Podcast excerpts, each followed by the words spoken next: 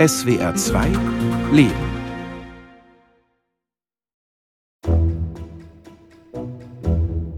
Sorge, ein kleiner Ort im Harz. Ein Freitagmorgen kurz vor zehn. Auf der ruhigen Dorfstraße nähert sich ein Auto. Wie fast jeden Tag ist Inge Winkel unterwegs zum Grenzmuseum. Sie ist die Vorsitzende vom Verein des Grenzmuseums in Sorge. Vor einem der Vorgärten hält sie kurz an und schaut aus dem Fenster. Hallo? Hallo, bist du wieder in Aktion? Naja, äh, sollten wir es mit, den ein, mit einer Truppe vorne weg, die gut laufen können, naja, müssen wir sehen. wird. Wenige Minuten später hat sie das alte Bahnhofsgebäude erreicht und steigt aus dem Auto. Hier an der Haltestelle der Harzer Schmalspurbahn ist das Grenzmuseum untergebracht. Schlank, kurze blonde Haare. Man sieht es Inge Winkel nicht an, dass sie dieses Jahr 73 geworden ist. Ich habe 2001 hier als Bürgermeisterin angefangen und habe gedacht, so, was willst du jetzt aus diesem kleinen Ort machen? Die Leute werden immer weniger. Was können wir anbieten? Touristisch ist es Natur pur gut, aber das alleine zu verkaufen ist ein bisschen wenig. Sorge liegt in einer geschichtsträchtigen Umgebung. Bis zur Wiedervereinigung befand sich das Dorf unmittelbar an der innerdeutschen Grenze. Stacheldraht und Todesstreifen waren ganz nah. Und ähm, dann haben wir gesagt, ja, und die Grenze, Natur pur und die Grenze können wir verkaufen. Bitte Ruhe! Meine lieben Freunde, zuhören! Verstehen Sie mich jetzt alle? Im Bürgermeisteramt hatte man bereits Anfang der 90er Jahre dafür gesorgt, dass zumindest einige Teile der DDR-Grenzanlagen erhalten Sorge blieben. ist nicht so traurig, wie es sich anhört. Sorge heißt Grenze bzw. eingegrenzt. Schon damals war die Idee entstanden, mit einem Grenzmuseum daran zu erinnern. Also, Inge Winkel, Also wir lassen so ein Stück Grenze stehen. Irgendwann kommt die Zeit, das soll keine Verherrlichung oder was werden, aber es muss ein Mahnmal sein und dass die Jugend mal sieht, wie das war und äh, dass man auch dazu was erzählen kann. Und das fand ich wirklich super gut. Daraufhin haben wir dann auch den Grenzverein gegründet, sodass wir gesagt haben, wir wollen das als Mahnmal schon lassen. doch bei den Einwohnern von Sorge stoßen diese Pläne auf Widerstand. Nach dem Motto, die haben zu mir gesagt, ja, wir hatten 40 Jahre Grenze und jetzt kann das ganze Kram weg, reißt es alles ab und so, so ähm, vergangen, vergessen, fertig. Inge Winkel lässt sich nicht beirren.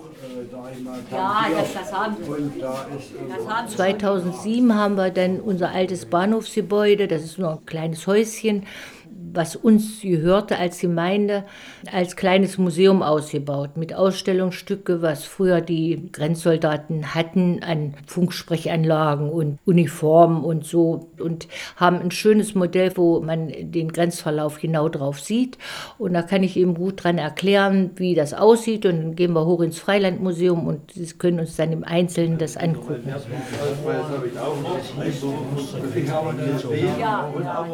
Und 61, da hat man dann die Grenze richtig äh, dicht gemacht. Da haben sie dann den Zaun gebaut, drei Meter hohes Streckmetall, 80 Zentimeter in die Erde eingelassen. Und an dem Zaun saßen äh, Selbstschussanlagen. Und wenn Grenzalarm war, dann gab es kein Halten, dann gab es nur dahin, dahin, dahin. Wir waren permanent unter Druck. Ja. Also auch die Soldaten haben diesen Druck natürlich auch gekriegt. Und die sind raus und wenn Grenzalarm war, die wussten ja nicht, was ist jetzt, was kommt auf mich zu. Unter den Besuchern des Grenzmuseums ist heute eine kleine Gruppe ehemaliger DDR-Grenzoffiziere. Und wenn man ehrlich ist, junge Leute, du bist im Wald, es knirscht, du weißt, es ist ein Grenzverletzer und nicht jeder von denen war friedlich. Also und dann hast du auch Schiss. Und man hätte es ja verhindern können, auch ohne Einsatz der Schusswaffe, theoretisch, wenn man gewusst hätte, was Sache ist. Was damals nur ganz wenige wussten. Zu den Grenzsicherungsanlagen gehörten zwei Grenzzäune. Der erste, der sogenannte Signalzaun, war dazu da, Flüchtlinge festzustellen und an die Kompanie zu melden. Während die Grenzsoldaten genügend Zeit hatten, auszurücken, liefen die Flüchtlinge weiter Richtung zweitem Grenzzaun. Und der war bis Anfang der 80er Jahre mit Selbstschussanlagen versehen. Ein zutiefst menschenverachtendes Sicherungssystem. Auch Inge Winkel erfuhr erst nach dem Ende der DDR, wie die Grenzanlage wirklich aufgebaut war. Ich bin in Elbingerode geboren und äh, bin in Elbingerode zur Schule gegangen. Elbingerode ist eine Kleinstadt von etwa 5500 Einwohnern, etwa 15 Kilometer von Sorge entfernt. Mein Vater war Schlosser und meine Mutter war Hausfrau. Wir hatten ein Einfamilienhaus. Das hatten meine, meine Großeltern gekauft. Naja, und meine Eltern sind dann mit reingezogen und wir Kinder dann. Wir waren dann sechs Personen mit den Großeltern und war, naja, das war eben ein großer Haushalt. Das, da haben sie alle zusammen gelebt und es war früher so. Hier verbringt Inge, damals hieß sie noch Ackert, zusammen mit ihrer fünf Jahre jüngeren Schwester die Kindheit. Spielzeug gab es, ja, aber nicht so wie heute. Und die kleine Schwester hat immer viel kaputt gemacht. das war so. Aber wir haben immer draußen gespielt. Also im Frühjahr ist man rausgegangen, da lag noch Schnee, dann hat man ein Brett hingelegt, hat also seinen Kuchen gebacken, hat man verkauft und so, alles sowas. Meine Mutter war immer sehr streng. Die hat auch mal so, hm, gab es auch mal einen hinter den Ohren, das ist schon richtig. Mein Vater, der hätte, ach, der hätte nie die Hand erhoben. Also der hat immer, das war wirklich, nö, eigentlich ging das ruhig und war auch gemütlich so. Elbingerode liegt nur wenige Kilometer von der innerdeutschen Grenze entfernt. Von den Eltern erfährt sie, dass dort erste hüfthohe Grenzzäune errichtet werden. Meine Eltern haben auch immer gesagt, das ist nicht in Ordnung, was sie da machen. Doch was dort genau vorgeht, wissen auch Inges Eltern nicht so genau. Weil sich vor der Grenze ein fünf Kilometer breites Sperrgebiet befindet, das man nicht betreten darf. Auch Orte wie Benneckenstein, Tanne oder Sorge, die innerhalb dieses Sperrgebiets liegen, dürfen nicht ohne weiteres betreten werden. Also äh, zur Kindheit war Sorge für mich überhaupt kein Begriff. Ich hatte auch eine Tante in Tanne wohnen, da war Tanne noch im Sperrgebiet, da muss man Passierscheine haben. Eine Ausnahme ist zunächst noch der Brocken. Inge kann ihn von ihrem Zuhause aus gut sehen. Obwohl der höchste Berg des Harzes mitten im Grenzgebiet liegt, darf er noch von Wanderern und Touristen besucht werden. Auch die Brockenbahn, eine historische Schmalspurbahn, fährt noch täglich zum Gipfel. In der ersten Klasse, 56, war ich auf dem Brocken mit der Schulklasse. Das war im Winter. Da hat man auch da oben eine Erbsensuppe gekriegt, das war wirklich so. Aber dann nachher 61 war das ja alles zu. Da ist auch keiner mehr hochgekommen. Seit etwa 1 Uhr heute Nacht rattern die Pressluftbohrer und bohren einen Graben quer durch die Ebertstraße hier am Brandenburger Tor. Mit dem Berliner Mauerbau am 13. August 1961 wird auch der Brockengipfel abgeriegelt und zum militärischen Sperrgebiet erklärt. Die Brockenbahn stellt ihren Personenverkehr ein. Also wie die Mauer in Berlin gebaut wurde, war ich zwölf Jahre alt. Die Grenze hatte ich da nicht so nah auf dem Schirm, aber man hat eben gehört, dass meine Eltern gesagt haben, oh, jetzt haben sie das dicht gemacht. Aber ich muss sagen, ich hatte keine Verwandtschaft im Westen, also so überhaupt keine Verwandtschaft. Meine ganze Verwandtschaft ist im Ostharz und da ist das nicht so durchdringend gewesen. Nach Abschluss der 10. Klasse beginnt Inge Winkel eine Berufsausbildung als Industriekauffrau in den nahegelegenen Harzer Kalk- und Zementwerken Rübeland. Dort lernt sie den jungen Frank Holzberger kennen. Er war Maschinenbauer eigentlich vom Beruf und dann hat er nach einer Berufskraftfahrer der Bus gefahren. Inge und Frank verlieben sich. Frank kommt aus Sorge und wohnt noch bei seinen Eltern. Das junge Paar möchte zusammenziehen, doch in der DDR herrscht akuter Wohnungsmangel. Meine Schwiegereltern, die hatten eine Wohnung frei, weil die Großeltern verstorben waren. Und äh, da habe ich gesagt, dann möchte ich mir aber Sorge erst mal angucken. Doch die DDR-Behörden kennen keine Ausnahme. Für einen ganz normalen Besuch bei ihrem Freund Frank und ihren zukünftigen Schwiegereltern im Grenzdorf Sorge bekommt Inge zunächst noch keinen Passierschein ausgestellt. Und dann haben sie gesagt, da müssen sie aber was verlobt sein. Damals hat sich keiner groß verlobt. Ah, gut, haben wir uns verlobt. Und dann habe ich vier Tage einen Passierschein gekriegt, konnte mir das angucken. Obwohl Sorge nur wenige Kilometer von Inges Heimatstadt Elbingerode entfernt liegt, sieht sie den Ort jetzt zum ersten Mal. Ich war ganz angenehm überrascht, als ich hierher gekommen bin. Es war ein schönes Örtchen, gepflegtes Örtchen. Es waren überall Blumenschalen und Blumenkästen. Und wir haben hier unten das Ferienheim. Es war ein FDGB, also ein Gewerkschaftsferienheim. Und da war auch das kulturelle Leben in Sorge noch ein bisschen angenehmer. Da haben sie eine Buchlesung und naja, einen Handarbeitsnachmittag und Kulturvortrag und Tanzabend alle 14 Tage. Ein echtes Urlaubsparadies. Doch nur auf den ersten Blick. Wer tatsächlich in Sorge Urlaub machen will, braucht einen speziellen Passierschein. Den bekommen zu diesem Zeitpunkt nur besonders verdiente Werktätige des Volkes. Nur sie besitzen das nötige Vertrauen der Partei- und Staatsführung, um ins Sperrgebiet zur Staatsgrenze der DDR einreisen zu können. Als ich nach Sorge kam, da habe ich gedacht, oh, ist das ein schwieriges Völkchen. 1971 heiraten Inge und Frank und Inge darf zu ihrem Mann ins Grenzgebiet umsiedeln. Im Haus der Schwiegereltern kann das junge Paar eine Wohnung beziehen. Bei der Wohnungsknappheit in der DDR ein Glücksfall. Aber die Nachbarn, die haben einen alle so schräg angeguckt. Und dann, naja, als meine Kinder geboren waren, durch die Kinder ist schon ganz anderer Kontakt da. Zu Beginn der 70er Jahre leben in Sorge noch 250 Einwohner. Obwohl er so klein ist, verfügt der Ort zu DDR-Zeiten über eine gut ausgebaute Infrastruktur mit Lebensmittelmarkt, Postamt und sogar einem Kindergarten. Dennoch ist es für Inge zunächst ein ungewohntes Leben, für das sie sich nun entschieden hat. Wir durften zwar raus, aber es durfte keiner rein. Wir mussten Passierscheine beantragen für Familienmitglieder ersten Grades, Eltern, Geschwister, Großeltern. Die durften dann auch kommen. So vier Wochen vorher hat man es beantragt. Aber eine Freundin oder sowas einladen, das gab es nicht. Und äh, vorne in Tanne stand ein Kontrollhäuschen mit einem Schlagbaum. Da saßen die Grünen drin, die Verkehrspolizei praktisch. Die haben kontrolliert, wir hatten einen Stempel im Ausweis und da waren auch unsere Kinder drin. Und dann ist man reingekommen mit dem Bus. Da hat man noch nicht mal ein Auto. Arbeit findet Inge in der Verwaltung eines Kleiderwerks. Ihr täglicher Weg zur Arbeit ist nicht weit. Er führt in die benachbarte Kleinstadt Benneckenstein, die bis 1972 ebenfalls zum Grenzgebiet gehört. Und als Bewohnerin des Grenzgebietes bekommt sie für ihre Tätigkeit nicht nur das übliche Monatsgehalt ausbezahlt. Denn wir haben Grenzzuschlag bekommen. Und zwar, wer Gehalt gekriegt hat, hat 10 Prozent gekriegt. Und wer Lohn gekriegt hat, 40 Mark gekriegt.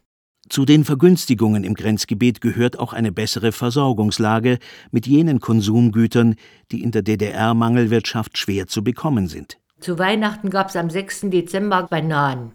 Pro Person eine. Naja, vier habe ich gekriegt. Vier Personen waren wir. Und dann hat man die viermal in Zeitungspapier eingewickelt auf den Kleiderschrank gelegt, damit man Weihnachten Obstsalat machen konnte. Dann gab es auch richtige Orangen, also die waren auch akkurat. Doch wer im Sperrgebiet wohnt, der muss in seiner Freizeit als Polizeihelfer oder auch als Grenzhelfer tätig werden. Deren Aufgabe lautet, verdächtige Personen im zivilen Umfeld sofort zu melden und mögliche Republikflüchtlinge schon im Vorfeld der Grenze zu finden. Mit ihrem Mann Frank, den Schwiegereltern und ihren beiden Kindern bewohnt Inge das letzte Haus am Ende der Dorfstraße. Nur wenige Meter hinter dem Haus stehen Verbotsschilder mit der Aufschrift Schutzstreifen, betreten und befahren verboten. Hier endet das Gebiet, in dem sich auch die Bewohner von Sorge weitgehend frei bewegen dürfen. Der ABV, also der Abschnittsbevollmächtigte von der Volkspolizei, der ist dann immer gekommen und hat geguckt, ob alles in Ordnung ist. Und da hat er gesagt, äh, da hieß ich noch Holzberger. Frau Holzberger, Sie sind doch zu Hause, war ich mit den Kindern noch zu Hause. Äh, wenn Sie gucken, wer da hinten hochgeht, dann habe ich gedacht, ich bin doch keine Grenzpolizei. Also da hatte einer vom anderen Angst. Zwei Kilometer weiter beginnt bereits der Todesstreifen mit Zäunen, Stacheldraht und Selbstschussanlagen. Schwer bewacht von den Soldaten der 7. Grenzkompanie Sorge. Und mein Schwiegervater, der hat Holzleitern gebaut, drei, vier Meter hoch. Und der musste die immer anschließen. Da habe ich gesagt, als ob einer mit einer drei Meter Leiter zur Grenze hochgeht. Und naja, sie haben aber Angst gehabt, er musste sie anschließen. war erledigt der Fall. Ein Leben im Ausnahmezustand, das für die Einwohner von Sorge über Jahrzehnte zur Normalität wurde. Für viele Museumsbesucher heute nicht vorstellbar. Viele sagen also, Frau Winkel, so eingesperrt hätte ich nicht leben können. Äh, das sagt man heute. Aber damals war das eben normal. Nicht weit hinter den Verbotsschildern in Richtung Grenze liegt ein Platz mit alten Autoreifen, auf dem sich die Dorfkinder, darunter auch Inges Töchter, gerne zum Spielen treffen. Meine Kinder sind bloß ein Jahr und vier Monate auseinander. Die eine ging, glaube ich, in die erste Klasse, meine zweite ging noch gar nicht in die Schule. Und den Abend waren die Kinder nicht da. Vorne saß der Großvater immer in der Veranda. Wo sind die Kinder? Die haben sie verhaftet in der Kompanie. Da waren es 14 Kinder. Da habe ich gedacht, das gibt's doch wohl nicht. Die kennen doch die Kinder. Die Kaserne der siebten Grenzkompanie liegt etwa zwei Kilometer vom Dorf entfernt. Mitten im Wald, auf dem Försterberg. Naja, bin ich mit dem Auto da hochgefahren, bin ans Tor gekommen, stand einer mit der Maschinenpistole. Und da habe ich gesagt, sind meine Kinder hier. Der hat sich eingestellt, wieder, er hatte noch nie was von Kindern gehört. Dann habe ich an der Seite geschoben, bin durchgegangen. Und dann, ich war auch noch nie in der Kompanie, bin da durchgegangen bis hinten hin. Und dann habe ich es schon erzählen hören. Wenig später darf Inge die verhafteten 14 Kinder wieder mit nach Hause nehmen. Hier sind wir am Grenzsignalzaun. Der ist zwei Meter hohes Streckmetall mit äh, Stacheldraht versehen, was unter Niedrigsturm stand. Unten sind äh, etwa zwei Kilometer vom Grenzmuseum entfernt liegt der ehemalige Todesstreifen, heute das Freiluftgelände des Grenzmuseums. Draufgestiegen überall Alarm ausgelöst hätten. Und dahinter sind die Hundelaufanlagen. Inge Winkel beginnt hier mit dem zweiten Teil ihrer Besucherführung. Stallseien gelaufen an Ketten und äh, äh, das waren ausgediente Schäferhunde. Wie hier. Die? Die Besucher schauen sich um. Mitte der 80er Jahre, so erfährt Inge Winkel von ihnen, wurden sie nach der Ausbildung an der Offiziersschule Suhl an verschiedene Grenzabschnitte versetzt. Über drei Jahrzehnte sind seitdem vergangen. Doch angesichts der gut erhaltenen Grenzanlagen sind ihre Erinnerungen wieder präsent. Meter. Da war ja nicht bloß drin, da war ja draußen 2 Meter Streifen. Das jeden Tag da hier wieder überhaupt nicht Nee? Ja, nee. nee. Also hinten da war Das ist der K6. Ja, ja. K6. Und hier vorne 2 Meter. Kfz-Schwergraben, K6 und dann halt äh, Grenzzaun 1. Ja. Und das hier, wie gesagt, hätte der K2. Da ist jeden Tag kontrolliert worden. Hier stand dann normalerweise irgendwie eine Anmeldesäule. Und war der nicht noch verschlossen? Der die haben entriegelt. Die haben entriegelt. Die, die hat, der hat von der Führungsstelle elektronisch verriegelt. Entriegelt. Entriegelt. Doch ausgerechnet in diesem scheinbar perfekt abgesicherten Grenzabschnitt kam es immer wieder zu Fluchtversuchen. Darunter befinden sich auffallend viele Jugendliche. Zu ihnen gehören auch zwei Schüler aus Halle Neustadt. Im Dezember 1979 schlagen sie sich bis in den Harz durch, um hier über die Grenze in den Westen zu gelangen. Ihre Flucht endet tragisch, als einer der beiden unter den Schüssen zweier Grenzsoldaten stirbt. 1984 versucht ein desertierter Soldat der sowjetischen Truppen, die Grenze bei Sorge zu überwinden. Auch er bezahlt den Fluchtversuch mit seinem Leben. Wenn es Grenzdurchbrüche gab, was hat man davon erfahren? Gar nichts. Also als der Russe 84 hier abgehauen ist, da habe ich einen Schuss gehört. Aber von den Jungs ist überhaupt nichts an der Öffentlichkeit gedrungen. Das haben wir alles erst hinterher erfahren. Da haben wir als Bevölkerung nichts von mitgekriegt. Oder wollte man davon zugleich auch nichts mitkriegen? Hatte man sich eingerichtet in dieser hermetisch abgeschirmten Welt? Mit dem Mauerfall 1989 fällt auch das Grenzgebiet. Erst jetzt wird bekannt, was in diesem Grenzabschnitt passierte. Also die zwei Jungs von Halle Neustadt, das war der tragischste Fall hier oben. Als ich die Stasi-Akte gelesen habe, da war ich erschüttert. Da habe ich gedacht, na, das gibt's doch gar nicht, dass man so mit jungen Leuten umgeht. Mit der Wiedervereinigung kommt Anfang der 90er Jahre auch die Massenarbeitslosigkeit. Viele junge Leute suchen Arbeit und verlassen die Umgebung für immer. Bereits 1987 hatten sich Inge und Frank scheiden lassen. Inge wollte damals wegziehen, doch ihre beiden Töchter überredeten sie zum Bleiben. Nun sind sie es, die wegziehen müssen, während ihre Mutter Inge allein zurückbleibt. Inge hat Glück und kann ihre Arbeit im benachbarten Benneckenstein behalten. Und dann habe ich 91 hm, Wessi kennengelernt. Mein zweiter Mann kam aus Goslar und hieß Finkel. Und dann waren wir noch acht Jahre verheiratet, zusammen mit 59 gestorben an Krebs. Das war natürlich traurig und oh, seitdem bin ich alleine. Heute leben nur noch 84 Menschen in Sorge, zumeist ältere. Es sind jene, die die DDR-Zeit zwar noch gut in Erinnerung haben, sie aber zugleich verdrängen möchten. Und im Ort ist der Zuspruch nicht so ganz doll. Aber ich muss sagen, im Laufe der Zeit hat das Grenzmuseum das meiste von Ort rausgeholt. Das muss ich wirklich sagen. Wir haben so jährlich 15.000 Besucher, die wir durchs Museum führen. Doch zur weiteren Erhaltung des Grenzmuseums wird viel mehr Geld benötigt, als bisher durch Spenden aufgebracht wurde. Allerdings konnte nun der Beobachtungsturm als Herzstück der Außenanlagen zum Teil mit Fördermitteln saniert werden. Drei Helfer sind es, die Inge Winkel bei ihren Museumsführungen zur Seite stehen. Doch die Hauptarbeit liegt noch immer bei ihr. Wir müssen sehen, dass wir Jugendliche als Nachwuchs kriegen. Bloß es wird keiner so erzählen können aus der Zeit vor der Wende, weil das sind junge Leute, das haben sie nicht miterlebt. Und wir müssen sehen, dass es doch weitergeht.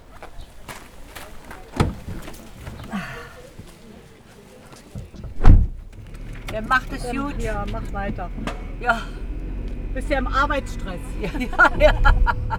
Es ist kurz vor zwölf, als Inge Winkel die letzten Museumsbesucher verabschiedet. Dann steigt sie wieder in ihr Auto und winkt noch einer Nachbarin zu.